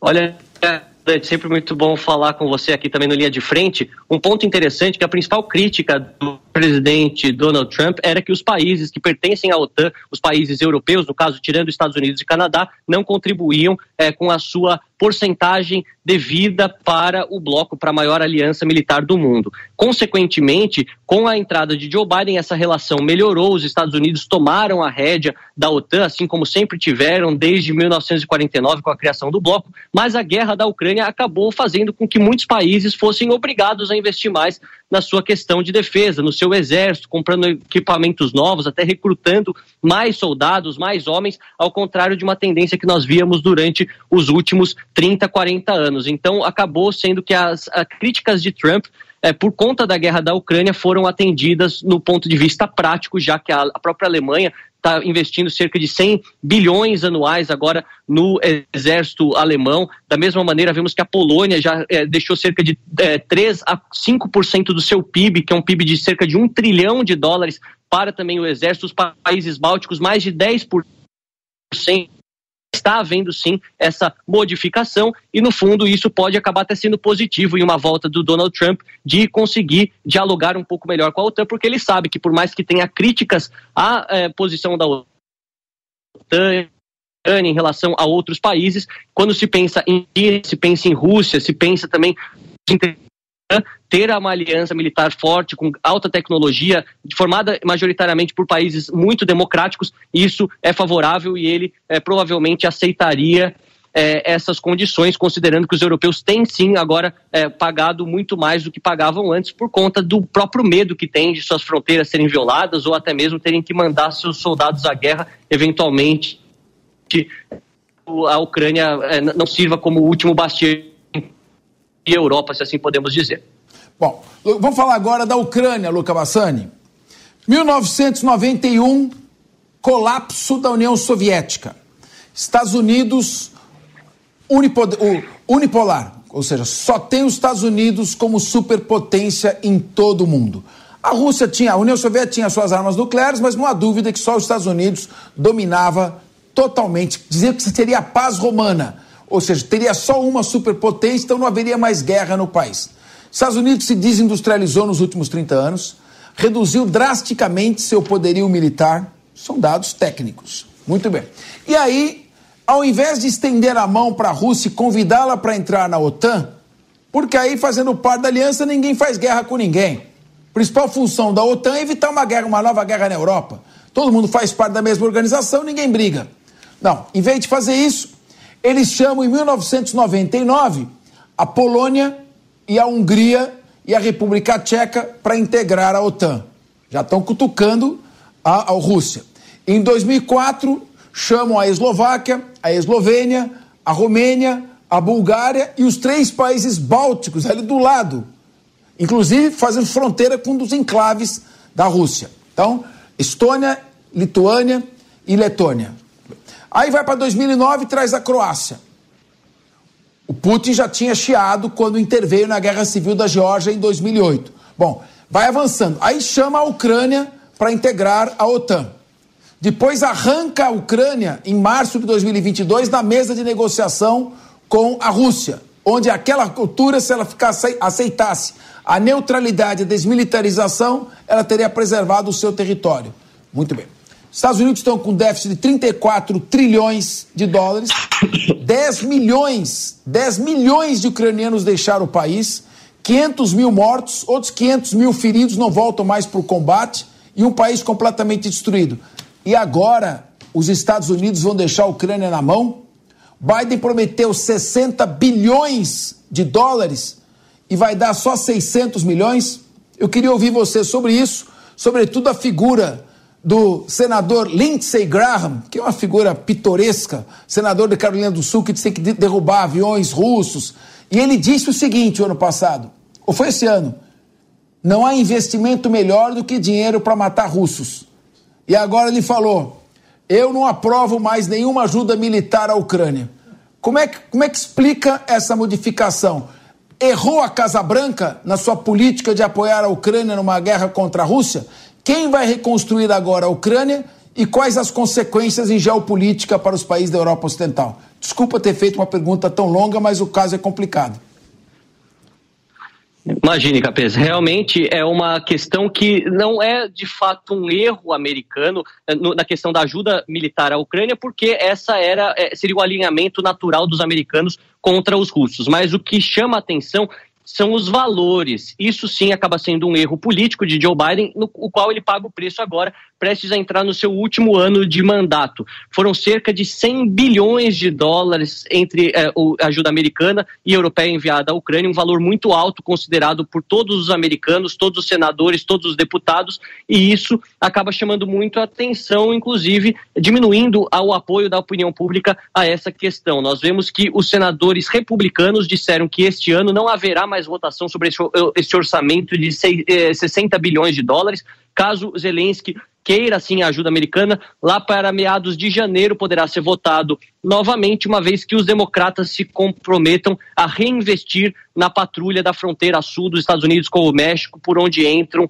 muitos imigrantes ilegais, não só do México, mas de toda a América Latina. Então, nesse quesito, um problema interno acaba é, reverberando também nas questões externas. Vladimir Zelensky tem perdido sua popularidade também dentro da Ucrânia, porque não conseguiu, com a sua contraofensiva, mostrar resultados militares contundentes que justificasse esse momento em que há lei marcial, que não acontecem novas eleições, impedindo os homens de sair das suas fronteiras. Inclusive disse que já planeja para o ano que vem uma nova mobilização de 350 a 500 mil homens que seriam chamados da reserva para, é, uh, para serem efetivados no Exército. Muitos deles sem treinamento e que seriam uma, um acréscimo numérico, mas não representaria é, do, do, aspecto tático, do aspecto da qualidade dos soldados, grande coisa, porque são pessoas civis, pessoas que não têm nenhum tipo de experiência militar e vão ser mandadas ao fronte, mandadas para fazer esse tipo de operação que seria extremamente arriscado. Então a gente vê que, é, no caso de Vladimir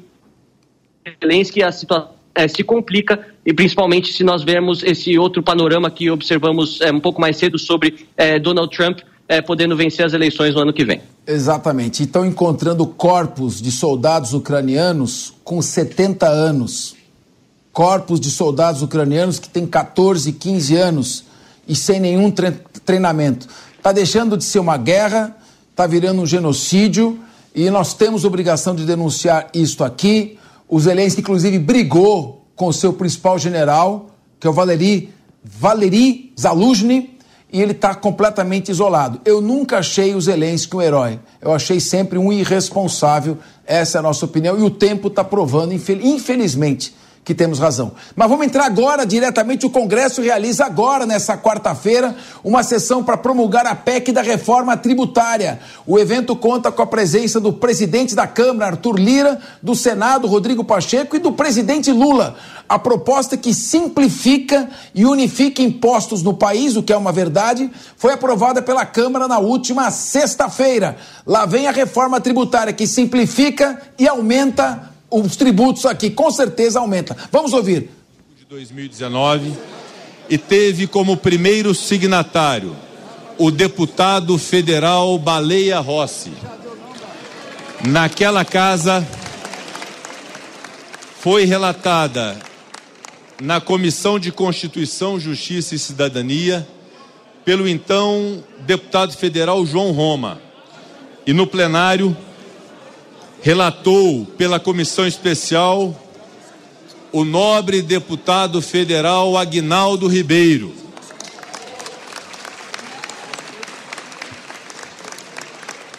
No Senado Federal, a proposta foi relatada pelo senador Eduardo Braga.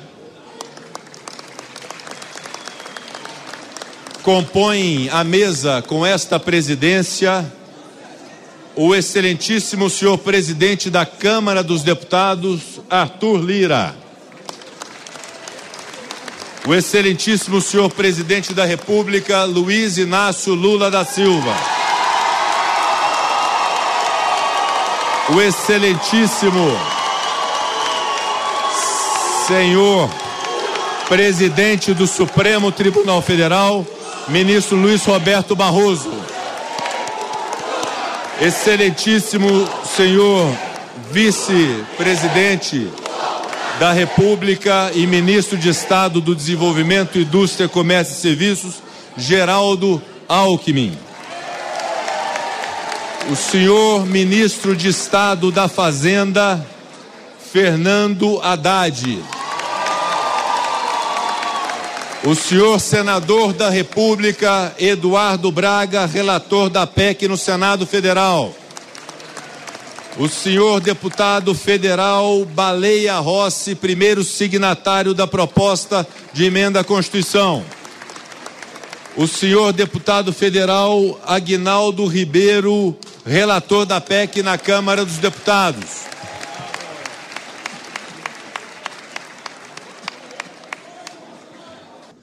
Muito bem, estamos voltando agora. Vamos começar com o economista da mesa, o Alessandro Azoni.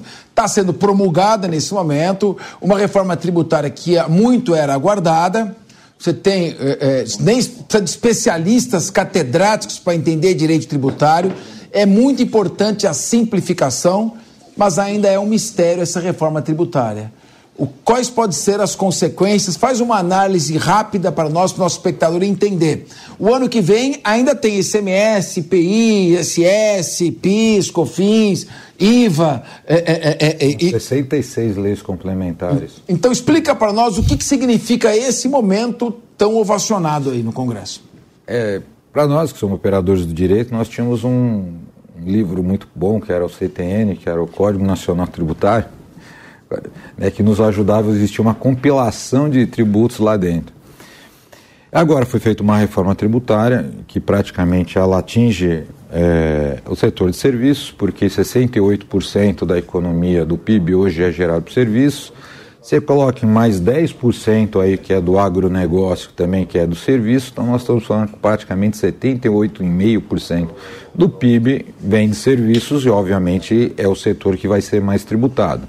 A indústria ficou de fora, por quê? Porque estamos com um processo de desindustrialização. Desde 80 para cá, nós tam, deixamos de sair de 30 de 40% do PIB para 11. Ou seja, nós estamos quase com a extinção das indústrias no Brasil. Então, por isso que a indústria ficou fora e a tributação privilegiou a questão de serviços. Essa tributação, ela tem algumas, tem algumas incógnitas, né? Por exemplo, qual é a alíquota? O, o artigo que fala sobre a questão do, da alíquota, ela vai ser determinado, ela coloca que vai ser determinado relevante, a importância, a incidência, fica muito é, subjetiva a questão da indexação.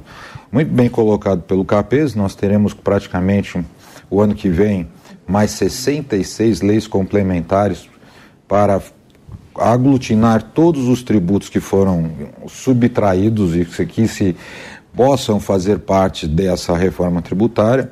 Lembrando que essa reforma tributária ela era feita em duas fases. No primeiro semestre era a parte tributária praticamente a de servir, a questão de produto, de produção, e no segundo semestre nós teríamos a questão de renda, né? Então nós temos que lembrar que ano que vem ainda vem a questão da, tribu da reforma tributária que vai afetar diretamente a questão da renda e era para ser no segundo semestre desse ano, que nós estamos vendo agora esse ato praticamente da promulgação dela. É ainda a primeira reforma, então, o primeiro braço, que é a questão dos tributos é, de, de serviços é, praticamente de produção, né, de consumo.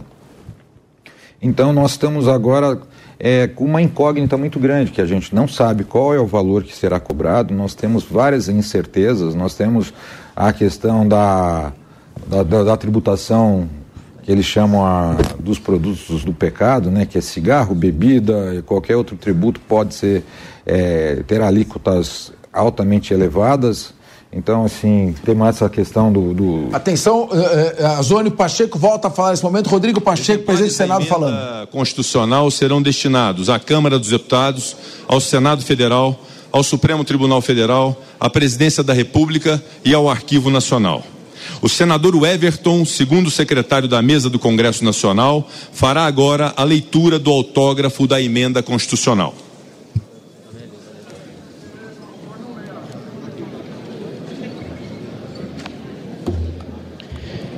Emenda Constitucional número 132 de 2023. Altera o sistema tributário nacional. Brasília, 20 de dezembro de 2023.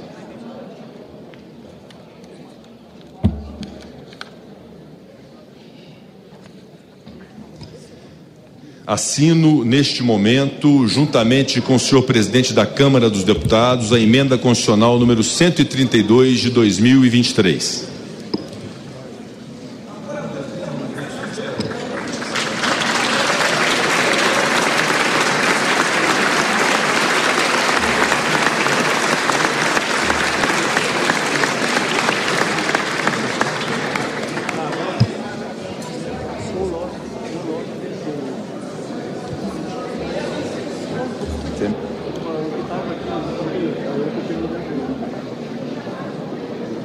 Convido os demais membros da mesa assinarem a emenda constitucional.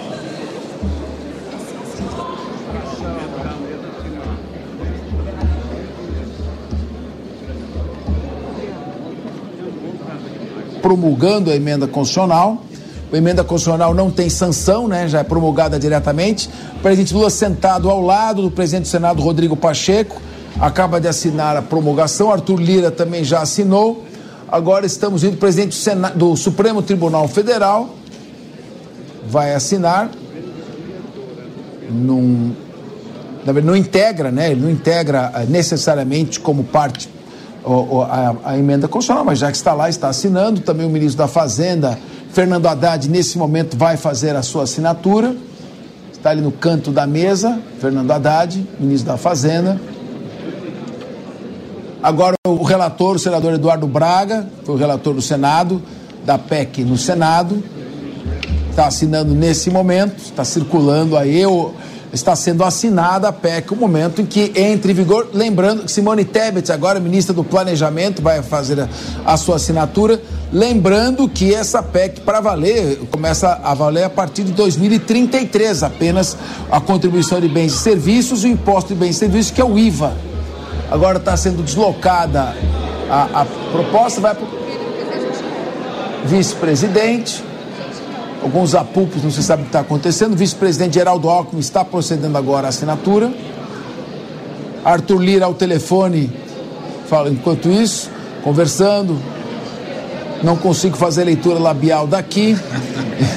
daqui. Agora o deputado federal Baleia Rossi o pessoal, já o pessoal. E, e a aula dele quem Aí com torcida organizada, Baleia, tá aqui.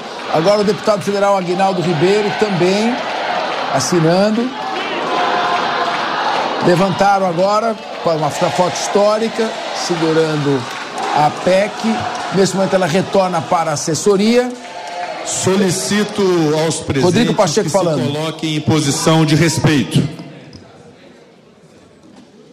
Pararam de Nos termos falar, do parágrafo 3 do artigo 60 da Constituição Federal, declaro promulgada a emenda constitucional número 132 de 2023, a reforma tributária brasileira.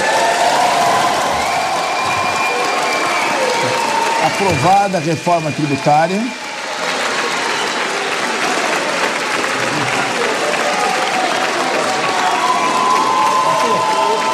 Reforma tributária, o lado positivo é que ela simplifica os tributos, o lado negativo é incógnita.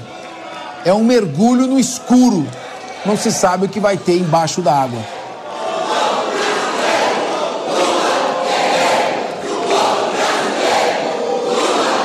Lula, guerreiro do povo brasileiro, lotadas as galerias. Presumo que sejam partidários do presidente Lula. Lula, guerreiro do povo brasileiro, está aqui sendo agora. As fotografias estão sendo feitas nesse momento. Aprovado. Muito bem. Seguindo. Ali muitos deputados. Agora a foto, Arthur Lira, presidente do Rodrigo Pacheco, presidente Lula. Os três segurando a proposta. Alexandre Padilha atrás, também aplaudindo. Aqui. Atrás do Arthur Lira, o José Guimarães, que é o líder do, do, do, do, do governo na Câmara dos Deputados. Mais uma foto, estamos narrando aqui, porque também as pessoas nos acompanham do rádio, né? Há muita gente acompanhando, acompanhando pelo rádio, não tem a imagem, então nós estamos fazendo a descrição do que ocorre. Nesse momento, às 15 horas e 45 minutos do dia 20 de dezembro, de... uma quarta-feira, promulgada a reforma tributária. Rodrigo Pacheco, presidente do Senado. A nossa ex-senadora, ex-colega, senadora Simone microfone. ministra do Planejamento. É uma alegria tê-la entre nós. Muito aplaudida, Simone Tebet. Eu gostaria de registrar a presença dos senhores e senhoras embaixadores, encarregados de negócios e demais membros dos corpos diplomáticos da Bélgica, Cuba, Países Baixos, Portugal, Reino Unido, República Dominicana, Síria, Tunísia, União Europeia. Ministro de Estado de Portos e Aeroportos, senhor Silvio Costa Filho. Ministro de Estado da Educação, senhor Camilo Santana. Ministro de Estado dos Transportes, senhor Renan Filho. Representando o governador do estado do Amazonas, a secretária de Estado de Relações Federativas Internacionais de Brasília, senhora Inês Carolina Barbosa Simonete Cabral secretário extraordinário da Reforma Tributária no Ministério da Fazenda, senhor Bernard Api. Presidente da Confederação Nacional dos Transportes, senhor Vander Costa. Representando o presidente da Confederação Nacional do Comércio, o vice-presidente, senhor José Aparecido da Costa Freire. Representando a Confederação Nacional dos Municípios, o coordenador da assessoria parlamentar, senhor André Alencar Senhoras, senhores, senhores deputados, senhoras deputadas, senhores senadores, senhoras senadoras, o dia de hoje, com toda certeza, ficará marcado na história nacional. O dia de hoje será lembrado não apenas como um marco histórico, mas também como um ponto de virada, um divisor de águas. É aqui que mudamos a trajetória do Brasil. Esse dia representa o início de um novo país rumo ao progresso. É uma conquista do Congresso Nacional, é uma conquista do povo brasileiro. Por muitos anos, acreditamos que a reforma tributária, com todas as suas dificuldades e divergências e com toda a sua magnitude, não sairia do papel. Havia consenso de que o arcabouço tributário brasileiro era excessivamente complexo e precisava ser simplificado havia consenso de que a carga tributária era mal distribuída e incidia principalmente sobre o consumo e sobre os contribuintes mais necessitados. Havia consenso também de que a carga excessiva afetava a competitividade do setor produtivo e prejudicava a inserção do país na economia mundial. Mas não havia consenso sobre as alternativas e sobrava o medo o medo da sociedade de que a carga tributária, que já é grande, aumentasse ainda mais, o medo das unidades federadas de que a reforma ampliasse a concentração dos recursos tributários sem a redistribuição correspondente dos encargos, o medo do Estado de que a reforma implicasse perda de receitas e o agravamento da crise fiscal. De todos os lados, o receio de que os custos superassem os benefícios. Diante de tantas desvantagens e complicações do sistema que nós hoje estamos abandonando, e mesmo com tanta dificuldade para se chegar a um novo texto, equilibrado e focado na justiça fiscal, na modernização e na desburocratização, a reforma tributária brasileira se impôs. Já disse antes e repito agora: o Congresso Nacional aprovou a reforma porque não havia mais como adiá-la.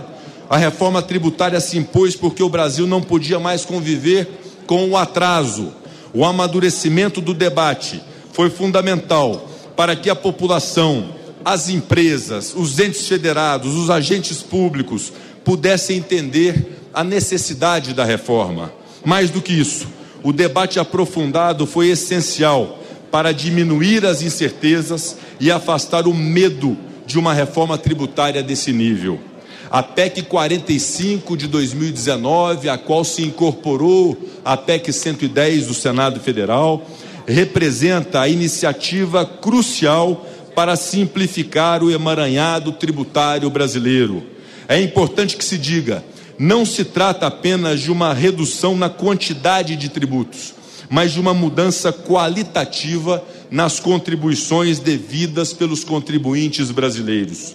A transparência do novo sistema também vai atrair investimentos estrangeiros, de modo a impulsionar o desenvolvimento econômico e a criação de empregos no Brasil. Além disso, uma tributação mais justa e equitativa contribuirá para reduzir as desigualdades sociais e promover um ambiente econômico mais equânime para todos os cidadãos brasileiros. Não foi tarefa simples e este Congresso Nacional e esse Parlamento sabe disso.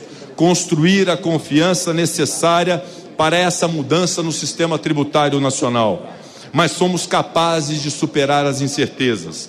Fomos capazes de superar as dificuldades do processo de fazer valer os princípios democráticos, de dialogar com a sociedade, com o governo, com os agentes públicos, com os agentes privados. A emenda constitucional, ora promulgada, é produto do diálogo democrático. Esse é o mérito excepcional deste parlamento ao qual se deve esse reconhecimento. Na história recente, reformas tributárias amplas, como a aqui aprovada, sempre estiveram associadas a contextos autoritários ou revolucionários. As grandes revoluções modernas tiveram por estupim disputas tributárias. A independência dos Estados Unidos, a Revolução Francesa, a Inconfidência Mineira surgiram da luta contra a cobrança extorsiva de tributos pelo Estado. No Brasil, o Sistema Nacional foi positivado pela primeira vez em 1965. Nosso Código Tributário data de 1966. Não por acaso, ambos foram criados durante um regime que restringia a atividade parlamentar. A aprovação da reforma tributária representa, nesse instante, a força da democracia brasileira. A proposta representa o último passo, o passo que nos faltava para que substituíssemos o poder de tributar característico dos estados autoritários pelo direito de tributar que diferencia o Estado democrático de direito moderno. A relação de tributação deixa definitivamente de ser hierárquica, imposta pelo Executivo Federal e passa a ser democrática, construída coletivamente e colaborativamente pelo parlamento brasileiro e pelos entes subnacionais da federação. Por tudo isto, essa sessão é histórica. O Congresso Nacional se dedicou incansavelmente para dar a sua contribuição nessa reforma aguardada há décadas. Às vésperas do bicentenário da Constituição de 1824 e da criação do Parlamento do Brasil, as duas casas do Congresso se articularam e se irmanaram no propósito de dotar esse país de um sistema tributário mais racional, mais justo, mais eficiente. Em nome de todos, eu gostaria de dizer o meu muito obrigado pela participação de todos os senhores, de todas as senhoras, dessa conquista absolutamente notável. Eu gostaria de registrar um agradecimento aos membros da comissão especial constituída pela Câmara dos Deputados para analisar a proposta. Meus agradecimentos penhorados e um reconhecimento público ao deputado Baleia Rossi, autor da versão original da proposta de emenda à Constituição. Do então deputado Hildo Rocha, que conduziu os trabalhos do início da tramitação. Do deputado Raul, que se dedicou tanto e mesmo fora do mandato para que essa conquista se constituísse na data de hoje e um agradecimento ao equilíbrio, à competência, à dedicação do deputado Agnaldo Ribeiro, relator do texto aprovado pela Câmara em julho deste ano.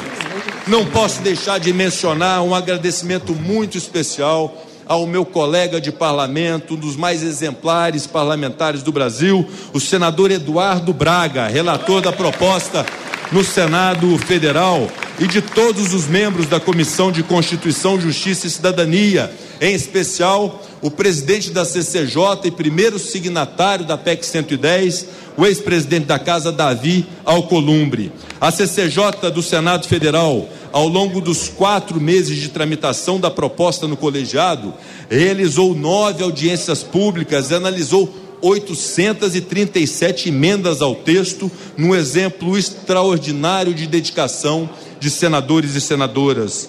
Dizem que a política é a arte de construir consensos, mas o deputado Agnaldo Ribeiro e o senador Eduardo Braga foram além.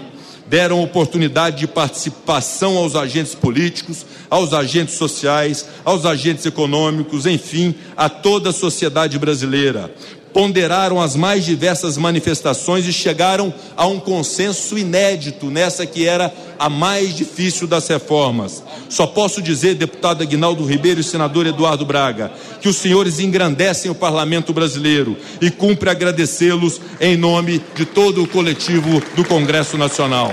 Igualmente, a reforma tributária não teria saído do papel não fosse a capacidade de aglutinação na nossa casa irmã, a Câmara dos Deputados, do presidente Arthur Lira.